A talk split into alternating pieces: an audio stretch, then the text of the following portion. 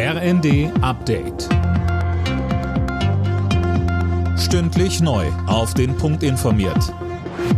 Ich bin Eileen Schallhorn. Guten Morgen.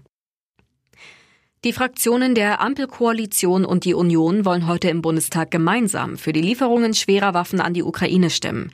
Beide Seiten haben sich auf einen gemeinsamen Antrag geeinigt. Unionsfraktionschef Friedrich Merz sagte dazu im zweiten ich begrüße das ausdrücklich. Wir haben den Vorschlag ursprünglich alleine gemacht. Die Ampelkoalition hat jetzt einen eigenen Vorschlag eingebracht und jetzt machen wir einen gemeinsamen. Und das ist eine gute Lösung. Vor der Abstimmung soll es im Bundestag noch eine Debatte geben. Nach seinem Russland-Besuch trifft UN-Generalsekretär Guterres heute die ukrainische Regierung. Geplant sind Gespräche mit Präsident Zelensky und Außenminister Kuleba. Guterres setzt sich dafür ein, dass Moskau und Kiew gemeinsam mit der UNO für sichere Fluchtkorridore sorgen. Die Adresse im Restaurant hinterlassen oder dem Arbeitgeber den Impfnachweis vorlegen, das war bis vor kurzem gang und gäbe. Jetzt müssen etwa Gastrobetriebe und Arbeitgeber die Daten löschen. Darauf weisen Datenschützer hin. Hamburgs oberster Datenschützer Thomas Fuchs rät auch jedem Einzelnen, das Smartphone nach Corona-Daten zu durchforsten.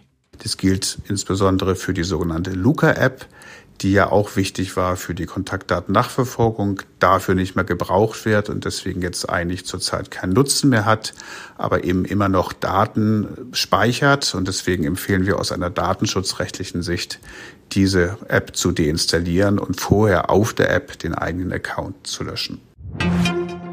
Der FC Liverpool kann sich Hoffnung auf den Einzug ins Finale der Fußball Champions League machen. Das Team von Jürgen Klopp bezwang im zweiten Halbfinal-Hinspiel zu Hause den FC Villarreal aus Spanien mit 2 zu 0.